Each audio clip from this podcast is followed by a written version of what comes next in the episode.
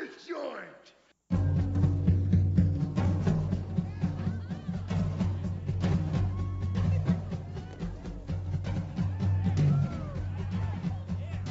Sejam bem-vindos, meus caros amigos da análise do comportamento. Eu sou Ian Valderlon e eu nunca vi um cérebro correndo sozinho no meio da rua. Why are you running? Why are you running? Eita, ainda bem. Eu não sei Você que- viu? se você já viu, meu irmão, esse dia foi louco, viu? A lombra tava batendo pesada, velho. Bateu tortíssima. Foi um dia confuso, né?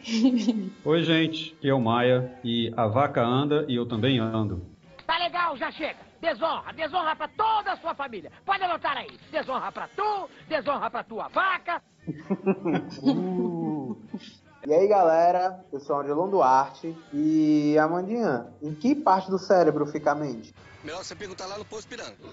Eita porra. Eu não sei se eu vou conseguir lhe responder isso. Oi, oi, gente, aqui é a Amanda. E o que sobra se a gente arrancar o cérebro? Já olhou pra alguém e pensou o que passa na cabeça dela? I will build a great, great wall on our southern border, and I will have Mexico pay for that wall. Porra. Cadáver. Cadáver. Não. Sobra alguma coisa, vocês acham? Mas. Se É. bem que tem umas pessoas aí, né, que a gente desconfia se tem mesmo. Pior, né? Sim. Pode ser que o cérebro tenha menos dobras, né? Não sei é. se vocês sabem, mas o cérebro, pra ele caber né, na nossa cabeça, ele faz esse monte de dobrinha aí. É, é por isso, Amanda, que tem uma coisinha, é pra caber na, na cachola mesmo. Sim, senhor. Olha aí, rapaz. Ponto Rá, sabe? Oi, gente, boa noite. Meu nome é Pedro e Cérbero, né? Mitologia grega. Gosto muito do tema. Agora diz aí quem é esse cara aí né, no jogo do bicho aí, duvido. É o número Eu 36. sei, eu sei. Quem é? Ah, no jogo do bicho, eu não sei não, mas quem é, eu sei. Quem tá frescando, mano? Quem é cérebro da, Cérbero na mitologia? É o cão de três cabeças que guarda o inferno. É um Inferno cachorrão irado. Que cachorro gay? Não sou cachorro, não. Não, do Harry Potter é o fofo o nome dele, tá? Ele não guarda o inferno, ele guarda a pedra filosofal. Olha aí. Foi uma alusão às drogas. Muito bem, meus caros amigos, estamos aqui reunidos mais uma vez e hoje nós vamos falar sobre a relação entre comportamento e cérebro, ou a interface entre essas duas coisas. Será que uma coisa contém ou está contida? Como é que uma coisa interfere na outra? Vamos descobrir aqui com o no- nosso time de comentaristas, analistas do comportamento. E hoje quem vai puxar a conversa é a nossa especialista, a nossa queridíssima Amanda, que sabe tudo de cérebro e comportamento, né? Vamos lá, solta a vinheta aí, Catito.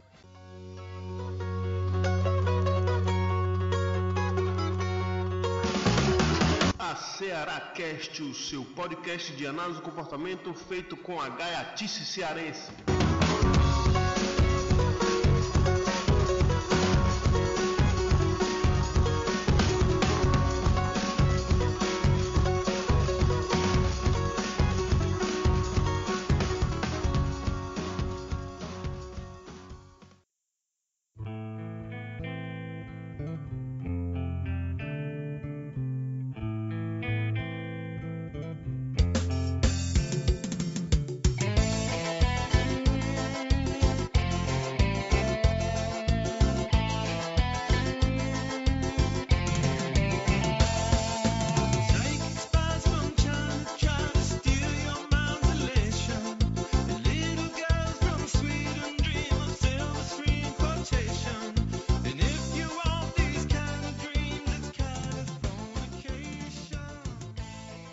Então vamos lá, galera. Vamos começar a nossa conversa aqui sobre comportamento e cérebro. Eu acho que seria interessante a gente começar com aquela definição clássica de comportamento para a gente encaixar o cérebro em algum lugar, né? Ou seria o contrário? Ou seria o contrário? Não, como a gente é analista do comportamento, vamos começar pela parte que nos cabe desse latifúndio. Sim.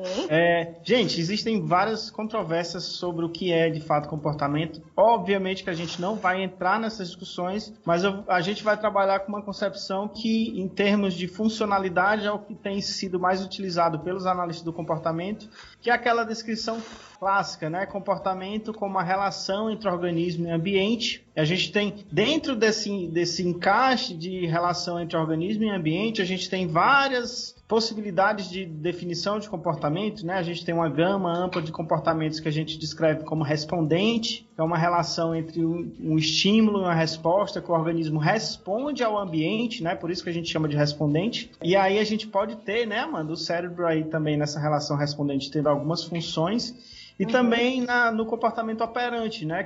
Com a relação em que o organismo a, opera no mundo, né?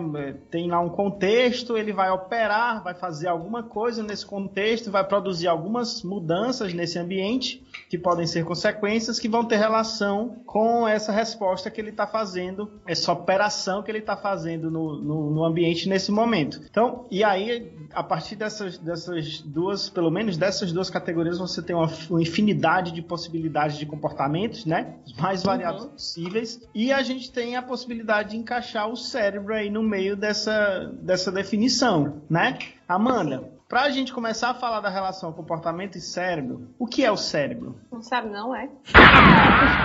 Eu suponho que todo tá complicado. presente aqui tem, né? Dispõe deste, deste, desta coisa. Perfeito. Não. Quê? Não, Tem não. garantia não essa informação aí, Juliana. Ah! Bom, é, o que eu falei, né, aquela história aí na minha frase, é justamente fazendo uma referência a isso. Se arrancar o cérebro, o que, que sobra, né? Então, o cérebro é, é esse órgão no nosso corpo que coordena uma série de funções, né, no nosso organismo, que mantém a gente vivo, né, vamos uhum. dizer assim. Uhum. É, e que não é ele que faz a gente andar e falar, ok, mas, né, entrando aí um pouco na, na linha do, do comportamento, né, seria por aí, mas ele permite que a gente fale, ande, é, enfim, viva, se comunique, pense, se sinta, enfim. Então não é a ideia de que o cérebro faz isso, mas a ideia de que ele permite que tudo isso aconteça. Dá para entender a diferença? Amanda, eu tenho uma é. pergunta. Diga-me. O cérebro se comporta? Não sei. O que você acha? Fale mais sobre isso. O personagem do desenho? Talvez. E o comportamento tá noite, né? E o comportamento é dominar o mundo sempre. Tentar. Cerebro, ¿qué vamos a hacer esta noche? Lo mismo que hacemos todas las noches, Pinky. Tratar de conquistar al mundo. Se a gente olhar é, comportamento como relação, o cérebro se comportaria porque ele está em relação com o ambiente, né? Mas o cérebro sozinho, Amanda. E a gente é o quê? Um conjunto, né? Um todo. Um todo. Exatamente. Então seria esse todo que se comporta, não é o cérebro sozinho. Ah. É então, volta para a pergunta do, do, do, Pedro aí. Sim ou não? Se comporta ou não? O cérebro se comporta ou não? O cérebro sozinho, não. Se não, você for lá. Cara, Se você essa... for lá pro, pro laboratório, no laboratório de anatomia, e você olhar vários cérebros lá, eles não estão se comportando. E se se é. comportassem, seria um terror, hein? Com certeza. Seria muito estranho, viu? Esse, esse necrotério aí. Necrotério aqui, ó. Medo. Laboratório. Laboratório. Pode ser necrotério, serve. Pois é, eu concordo com a Amanda, viu? Porque se tem uma coisa que o meu cérebro não faz é ser confortável, é pensando besteira direto. É mal criado, né? É mal criado. É, muito Amanda, mal criado. Amanda, Aí tu falou assim, o cérebro faz parte de vários processos, né? Ele permite a gente fazer um monte de coisa que a gente enquadra, enquadra, enquanto, enquanto comportamento, né? Essa relação entre organismo Sim. e ambiente. Amanda, o amor tá no coração ou tá no cérebro? Adivinha? No, no, em alguma parte bem específica. Nenhum do dos dois. Tá no todo, tá no todo. o amor está no ar. Brincadeira. Na verdade, o amor ele vai depender das relações. Então, é, se você fosse querer dizer assim, ah, está no coração, está no cérebro, em nenhum lugar, mas as conexões, né? O cérebro permite que nós façamos conexões que a gente nomeia, de acordo com a nossa comunidade verbal, de amor. Ou a partir nós, das relações, né? Que nós, analistas do comportamento, chamamos de classe, chamamos de classe, classe de respostas de amar, né? Isso. A gente coloca em comportamentos. Mas, e aí o cérebro tá lá no meio. Aquela dopaminazinha do bom dia da cremosa vem do cérebro, né? que bom dia da cremosa é eu, esse, eu, go eu gosto do termo técnico de cremosa. O que é cremosa? É a margarina? Maconha? Não, os jovens hoje em dia, e eu me incluo nessa, os jovens chamam crush, a crush de cremoso, cremosa. Ah, Mentira! É. Vocês não são Ai, jovens. velha, Vocês que não cara. são jovens, não sabem. A Amanda, apesar- apesar de ter um rosto jovial aí, já tá quase nos 40. Ave Maria, faltam seis anos, se acalme. Mas a dopaminazinha do bom dia da cremosa, quem dá é o cérebro. Mas quem levou o cérebro a produzir? Então, pois é, não foi do vácuo não, velho. Quando tá na relação com o ambiente. Foi a relação com a cremosa. Foi. Com certeza. Até porque se- Odilon, Odilon, aí se eu perguntar assim, Odilon, qual é o teu segundo nome? do ar. Pronto, aí tu tem essa resposta que acabou de acontecer, Duarte. Tu diz assim, foi minha boca que falou? O que não foi?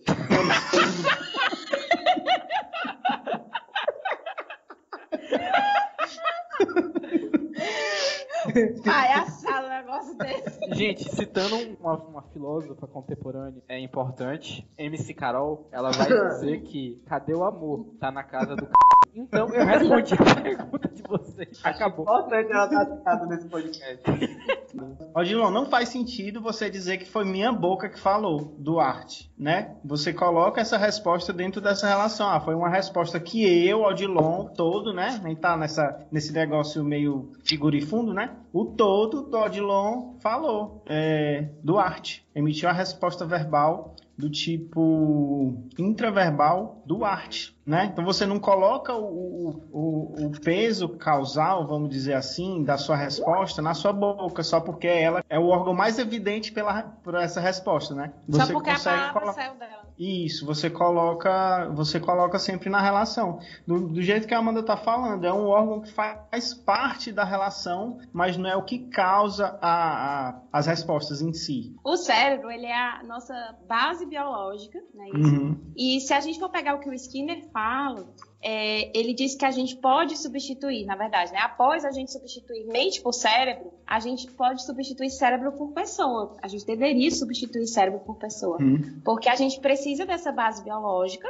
mas não é ela que causa as coisas, né? Mas, por exemplo, se eu tiver algum dano, né, no meu cérebro, eu não vou conseguir fazer algumas coisas por uma questão física, né? Uhum. É como se, se por exemplo, é, eu botasse um, sei lá, costurasse minha boca. Eu não ia conseguir falar, provavelmente. Houve um impedimento Mas- nessa relação, né? Quê? Houve um impedimento nessa relação. Isso, perfeito. Bloqueio, né? Aí que imp- impediu que a relação acontecesse plenamente, ou algo do tipo. Já que a gente entrou Perfeito. no, no cabecinho ferido, é, tem uma dele que eu gosto bastante também, que é tipo, é, se a gente vê o cérebro parte do organismo humano, ele também é só parte da explicação do comportamento. Olha aí, cara. Eu não, Perfeito. não sabia essa fala aí dele, não. Faz sentido De- mesmo. depois, quando eu estiver editando, eu vou checar se foi ele mesmo que falou.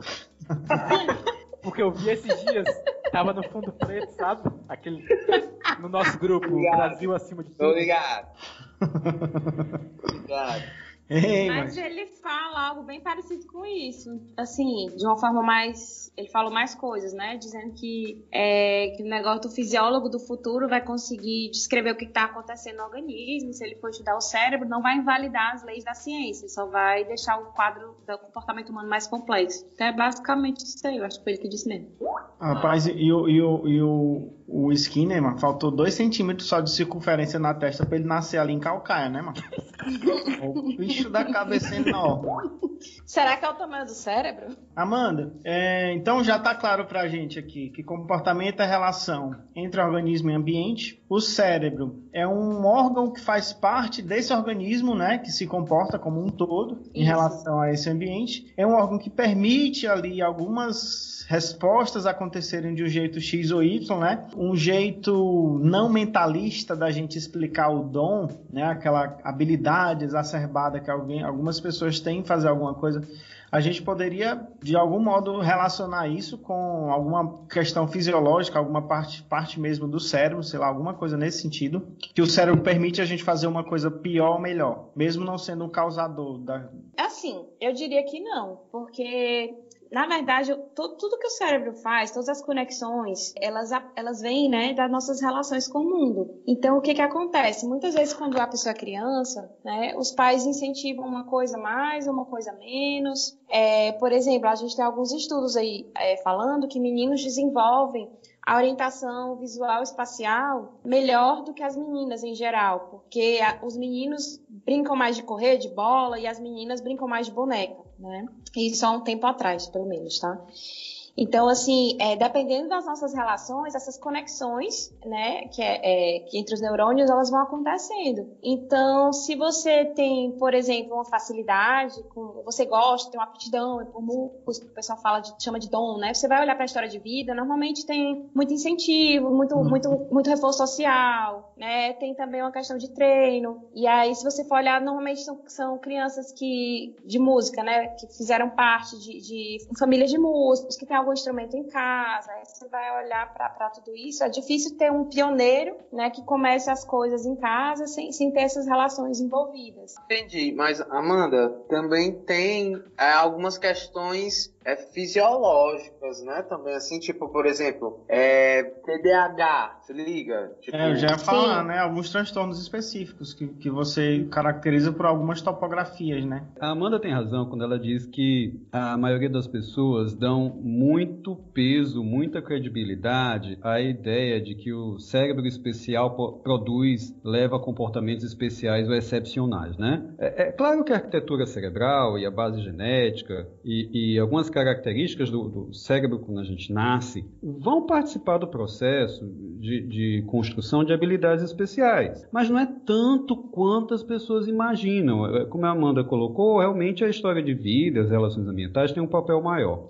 Eu acho que é mais fácil a gente ver a influência do cérebro no, no comportamento em termos de base biológica, assim, né, bem bio mesmo, quando a coisa dá problema. Quando a coisa dá problema, quando dá um, defe um defeito, uma alteração neurológica grave, uma doença degenerativa, uma alteração anatômica significativa, aí a gente vê com muita clareza o quão a, a, base da arquitetura do cérebro pode contribuir para um comportamento quando ele é passa por dificuldades. Aí é mais visível, mais nítido. Mas nas habilidades excepcionais, o cérebro participa, mas não participa tanto quanto o imaginário popular entende. Não adianta você ter um cérebro, por exemplo, uh, uh, já, digamos assim, uh, todo habilitado, né? Que não existe, que já nasce todo habilitado, que não existe, para fazer algo excepcional, como por exemplo, jogar muito bem videogame, se o cara nunca viu videogame na vida, se o cara nunca teve acesso a um, ou seja, mesmo que ele tenha uma base biológica para ser excepcional em algo, sem história de vida, não adianta de nada. Não adianta de absolutamente nada. Nós podemos ter um cérebro muito excepcional para algo e não adianta de nada porque a gente não foi exposto a, a um contexto de de aprendizagem, de construção de relações interpessoais e por aí vai, que possibilitasse a gente de ser excelente naquilo. Então, o cérebro participa, dando a base biológica, a ferramenta que a gente vai usar para fazer um comportamento excepcional, mas ele não causa. E ele não tem um peso assim tão grande quanto o imaginário popular apresenta.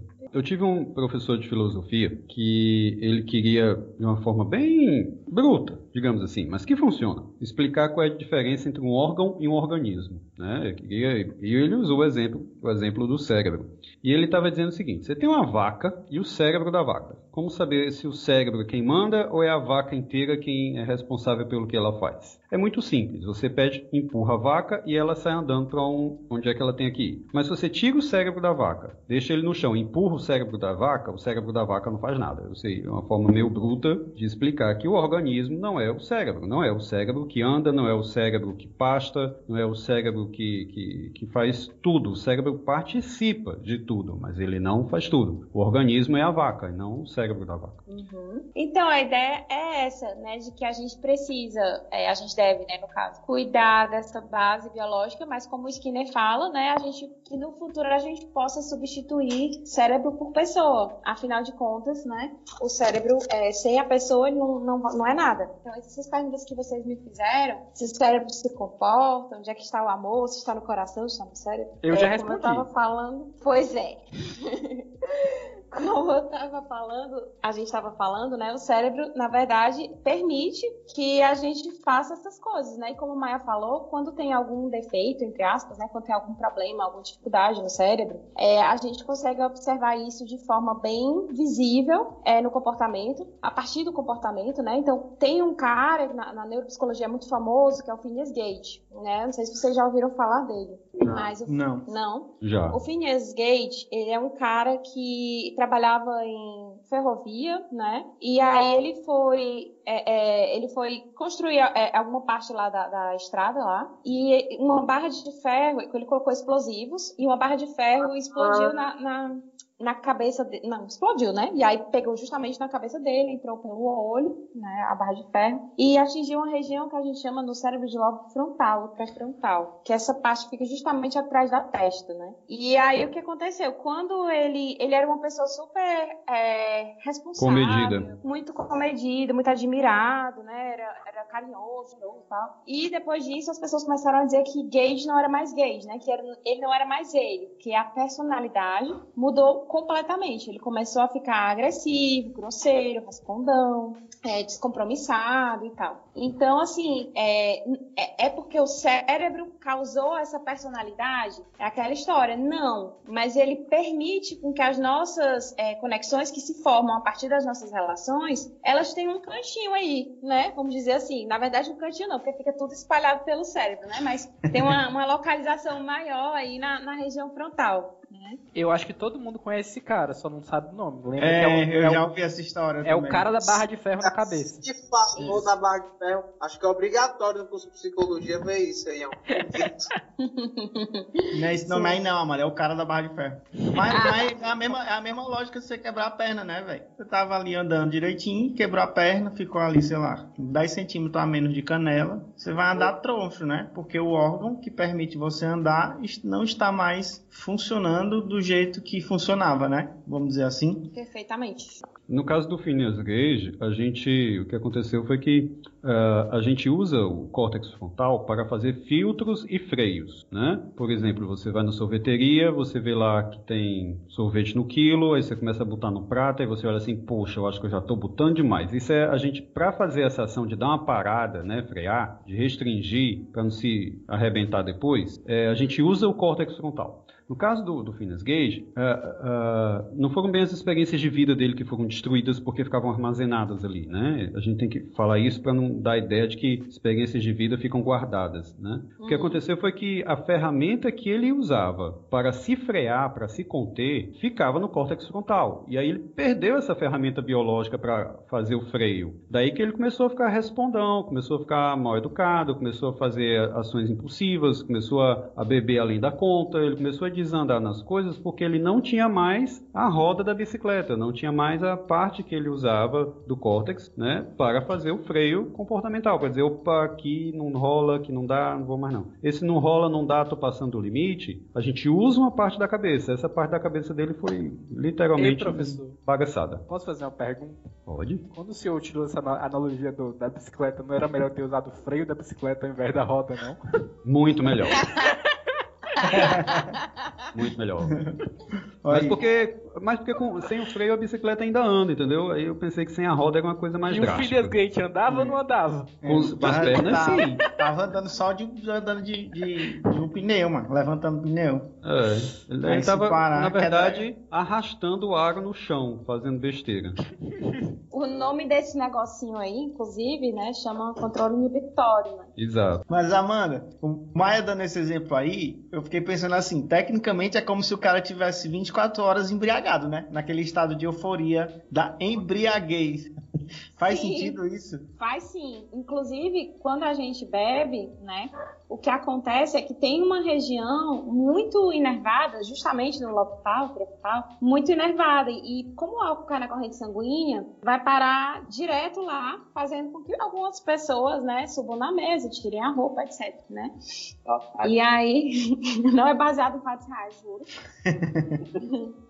Mas o que acontece é que essa região, é, que de alguma forma permite que a gente use né, o, o nosso controle, ela, o álcool atrapalha, né? Dá uma atrapalhada legal. Faz sentido. Amanda, então vamos, vamos lá. A gente já viu aqui o que é comportamento, o que é cérebro, qual é a relação dessas coisas. Por que, que seria importante a gente que é psicólogo, a gente que é analista do comportamento, entender as funções do cérebro e a relação com o comportamento? O que, que vocês acham? Eu acho que é uma parte relevante da explicação para algumas respostas que a gente está analisando. Perfeito. É, o que acontece é que quando a gente tem esse conhecimento, né, sobre algumas funções, né, sobre é, é, o que que deveria estar funcionando, etc, né? Por exemplo, a mesma coisa que você saber para que que serve a mão, para escrever, enfim, né, vou entrar aqui em detalhe.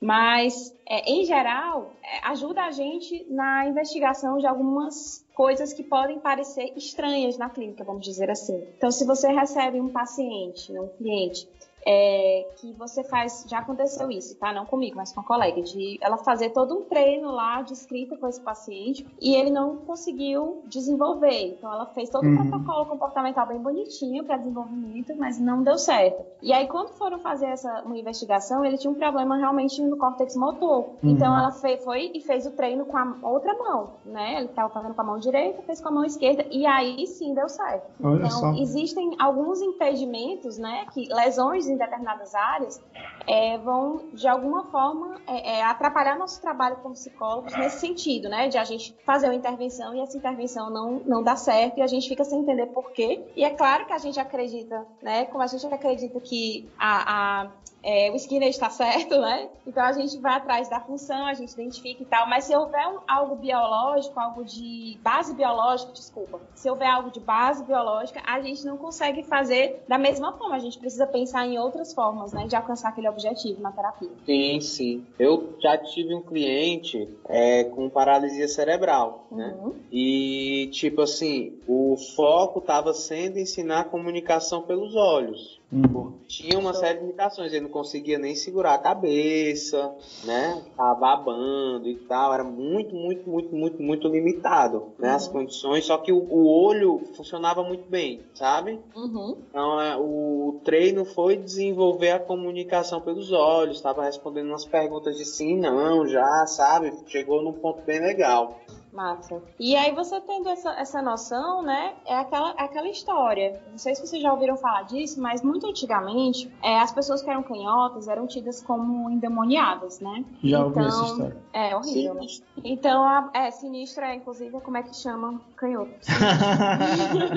Pois então, é, as pessoas que eram canhotas acabavam que, que recebiam palmadas na mão e tal, para escreverem com a mão direita, né? E simplesmente é uma questão de, com treino a gente consegue? Consegue, mas eu não vou conseguir fazer aquilo do mesmo jeito que eu faria com a minha mão dominante, né? É, então é nesse sentido, a gente entendendo esse funcionamento, a gente consegue pensar em alternativas para ajudar aquela pessoa. Afinal de contas, acredito eu que o objetivo de todos nós psicólogos é, e profissionais da saúde seja ajudar, né, ou colaborar para a melhoria da qualidade de vida das pessoas, né, que nos procuram, é, de maneira bem resumida.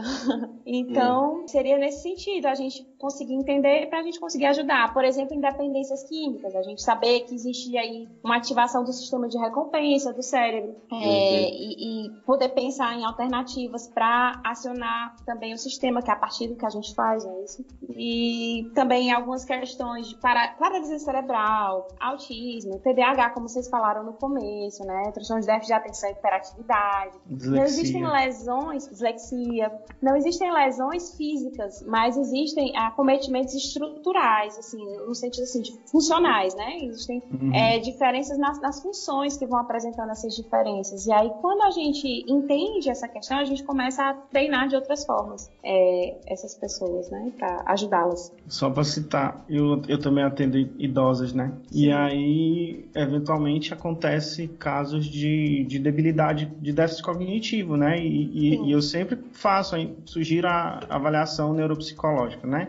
Para ver o que que aparece. Em alguns casos aparece, ó, você tem um, por exemplo, você tem um monte de microlesões no cérebro aqui em uma área específica que está afetando memória, por exemplo, né? Eu tô, tô extrapolando aqui, tá, gente, para não identificar o povo. É, e aí você sabe que você tem uma, uma demanda que vai ter que é de base biológica, que é irreversível, mas que a gente pode fazer um monte de manejos de contingências para amenizar a situação a ponto de da pessoa conseguir viver com a maior qualidade de vida possível, né? Isso, isso. É, certeza. E aí- Isso, isso, eu acho que isso vai até para muitas coisas, né? Eu não sei se eu, não sei se eu já cheguei a falar aqui, mas eu, eu tenho TDAH, né? E tipo, eu odeio Ritalina. Odeio. Muda a minha personalidade. Eu perco minha criatividade, meu senso de humor. Eu viro outra pessoa. Virou outra Caramba. pessoa. Eu odeio, odeio, não tomo. E com isso eu descobri um jeito de estudar, né? E é diferente. Eu, é, é me, é me mexendo, eu leio um pouco, eu paro de ler, eu levanto, eu ando, eu fico andando de um lado pro outro dentro do meu quarto, pensando sobre o que eu estudei. Porque,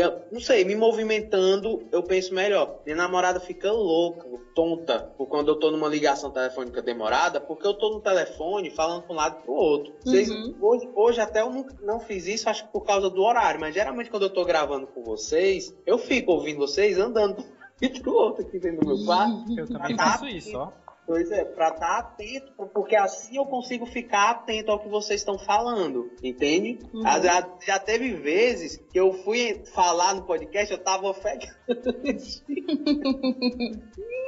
Aí eu tava andando pra um lado e pro outro. Então, tipo, Caramba. fui descobrindo meus jeitos de poder estudar, de me manter concentrado. Às vezes, é na aula, eu tô tá ouvindo, eu tô riscando no papel, tô fazendo alguma outra coisa ao mesmo tempo que tô assistindo a aula, porque me ajuda a se concentrar mais. Eu fui descobrindo meu próprio jeito. Sim, estratégias de poder, é, digamos assim, dar um contorno nessas questões. Agora, por exemplo, quando é eu, tô fazendo algum esporte, alguma coisa, tipo, não tem problema algum, sabe? Tipo, Uhum. essa, essa, essa questão é, eu, eu, de, de eu de ficar atento a várias coisas, né? Até nos próprios jogos online, às vezes, por exemplo, se eu vou jogar com um personagem que é hit scan, né? Que só tem uma mirazinha, tipo um sniper, alguma coisa, eu não consigo. Eu não consigo. Então eu tenho que pegar um tanque, tenho que pegar alguma coisa e ir pra frente, ir pra cima, e aí tá na dinâmica do negócio. Então, tipo, é, é se adaptar, né? A, Uhum. esse, a isso e tentar contornar essas situações. Isso. É, inclusive, tem algumas teorias explicando essa. é, você sobrecarrega o, o número de estímulos para ver se você consegue focar em algum. Né? Tem algumas teorias que falam do TDAH dessa forma. Legal. Como se você realmente precisasse fazer um monte de coisa para ver se alguma coisa ali fica. Vocês já ouviram falar que a gente só usa 10% do cérebro? Já, mas você conversa e eu sei até de onde é que vem essa lenda. Muito bem, é conversa. Essa história dos- de que a gente usa 10% do cérebro veio de um experimento com uma aranha. Não foi a do rato, não? Porque a que eu sei é Não, do foi, rato. Foi uma aranha. Foi rato fizeram depois. mas Conta, o, original foi, foi aranha. Foi Pegaram uma aranha Prossiga. Pegaram uma formiga. Ah. e aí tiraram um pedacinho do córtex, né, do, Ai, da aranha. E ela ainda se mexia. Aí tiraram outro pedacinho, ela ainda se mexia. Aí foram tirando, ela se mexia nessa brincadeira, ela tinha 10%, ainda se mexia. Quando ti- passou dos 10% que tiraram da cabeça da aranha, aí ela parou de se mexer. Aí disseram, ó, a aranha com até 10% ela ainda se mexe. Aí a- o telefone sem fio, né? Essa história de que virou uma história de que seres humanos usam apenas 10% do cérebro. Não tem nada a ver uma coisa com outra. Foi um telefone sem fio horroroso. Foi bater nessa lenda dos 10%. A história que eu ouvi é que foi do Carl Lashley, na verdade. Que é, tinha um labirinto com alguns ratinhos que faziam o labirinto, né? E aí removeram quase 90% do córtex cerebral dos ratinhos, mas eles não tiraram o hipocampo, né? Que é justamente a região lá da memória. E aí os ratinhos continuaram fazendo o labirinto. Tiveram várias variações desse experimento, né? Ah, Mas o, o primeiro foi com aranha. Só aqueles 10% que é vagabundo, né? De qualquer forma, o telefone sem fio para sair daí, chegar até em- a ideia de que a gente só usa 10%, só funciona em, em revista em quadrinho, seriado e novela mesmo. Mas é uma nós boa usamos história. de fato, né? É uma boa história, mas nós usamos de fato os 100% do cérebro. É, a- quando as pessoas fazem aqueles exames de neuroimagem que vem uma área acesa, né? Aquilo ali só quer dizer que está consumindo maior metabolismo naquela região e não que somente aquela região está consumindo metabolismo. Quando eu vou explicar isso, por exemplo, eu geralmente faço uma, uma analogia com o coração. Olha, quantos por cento do coração a gente usa para ele funcionar? 100%. O tempo todo a gente usa Eu o coração que inteiro. sim. Só que às vezes o coração bate mais rápido, às vezes ele bate mais devagar, às vezes ele queima mais energia, às vezes ele queima menos energia. Mesma coisa com o cérebro. Às vezes a gente Perfeito. usa ele mais ativo ou menos ativo. Algumas áreas mais ativas que outras e por aí vai, mas é sempre ele inteiro. E E eu achando aqui que eu tava só guardando o meu potencial pro futuro. Até quando a gente não está fazendo nada, existe uma rede, uma circuitaria que, que acende, que chama Default Mode Network, que na verdade é, é todo um, são várias conexões, estão até estudando a, a, essa, essa, essa circuitaria em transtornos como o transtorno obsessivo compulsivo, né, que é o TOC, é, de como é, se ela se ativa de uma forma diferente nas pessoas com TOC. Então, quando você não está fazendo nada, tem uma circuitaria que se acende, vamos dizer assim, né? Acho que a minha tá dando curto-circuito aí 24 horas. Mas... Aí tu estaria em convulsão direto. Vocês são tão acolhedores. Dá um mérito pra essa teoria, porque ela originou aquele grande filme com Scarlett Johansson, Lucy, que a mulher enchia, enchia a boca de droga. A boca não, a barriga, né? Que colocaram. É, e, aí, ela, né? e aí ela, ela atinge 100% do cérebro dela, do, do, uso, e vira um pendrive. Cara, esse filme é tão bom, gente. Caramba. Ei, dá e aquele filme. Spoiler aí. Ah, tá, ok. Se vocês quiserem ver esse filme tão bosta. Ah, tem um mesmo com. com o Limitless, como é o nome? É, o Sem Limite. É, Limite. Eu é vi, massa. Depois fizeram um seriado besta. Eu vi o seriado. Não, o seriado é besta. Eu vi o seriado. Eu vi o seriado. Seriado é besta. Assistiu. Será que a, que a cabeça do Skinner era grande por causa do tamanho do cérebro? a resposta é não, tá? Porque isso é uma teoria muito antiga chamada frenologia. É, antigamente acreditava que, que, a circunferência da cabeça tinha a ver com o tamanho do cérebro e, e, isso tinha a ver com a inteligência, mas na verdade não tem nada a ver. Amanda, isso. Amanda, Amanda. Eu. Amanda. Se tivesse a ver, o Cearense tinha dominado o mundo inteiro. Mas nós estamos tudo que é concurso, prova. O coitado do Ita só tem vaga de. Tem, só tem cearense. É. Cultura, pô. Como é que você explica isso? Cultura, brother. Isso mesmo. Eu acho que é incentivo parental. Porque pai e mãe chegava pro cearense pequenininho e dizia: Meu filho, você tem a cabeça grande porque você é muito inteligente. Aí isso dá uma motivação, entendeu? O cara, pô, eu sou muito inteligente, então eu posso estudar. Acho que é incentivo parental. É. Decorrência de traços anatômicos. Amanda, infelizmente, eu, eu vou te refutar agora. que eu vou. Existe um documentário chamado Megamente. Você já viu? Ah. documentário, é, Já viu, já, como aquele, já viu como aquele cara é inteligente? Cara, o bicho é, viu? Então pronto, a cabeça da, daquele tamanho serviu pra alguma coisa. Foi refutada. Na verdade, a gente começa a desconfiar se não tem um tumor ali, alguma coisa assim, né? esse, esse é o fim, o fim do filme que eles não filmaram, né? Ele morrendo, ele morrendo seis meses depois. Hidrocefalia. então, meu povo, sair daqui na certeza de que todo mundo usou 100% do cérebro.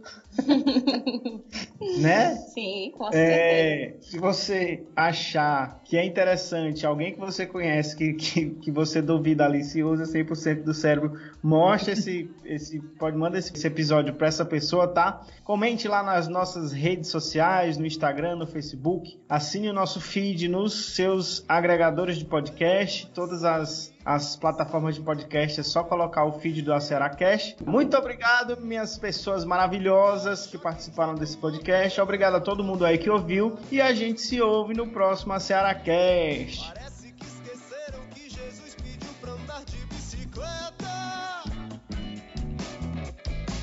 Pois é assim que amo o próximo, que nem conhece.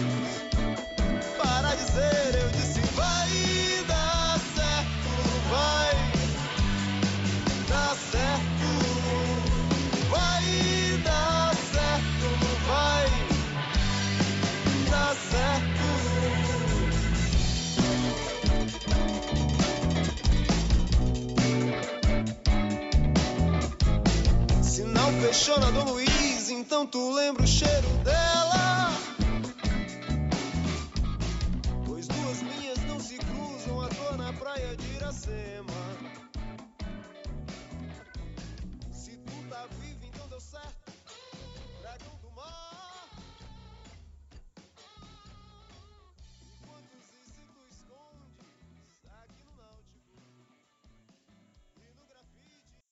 Qual é o teu jogo favorito? Atualmente?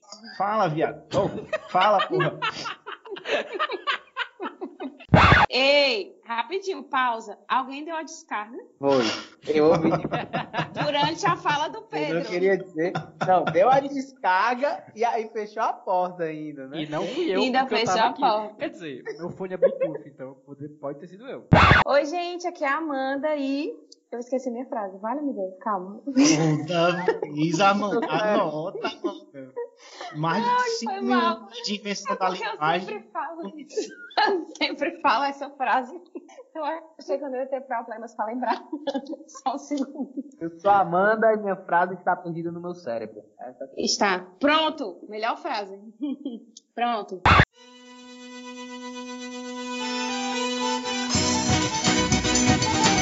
A CearaCast é um projeto de extensão vinculado ao Departamento de Psicologia da Universidade Federal do Ceará.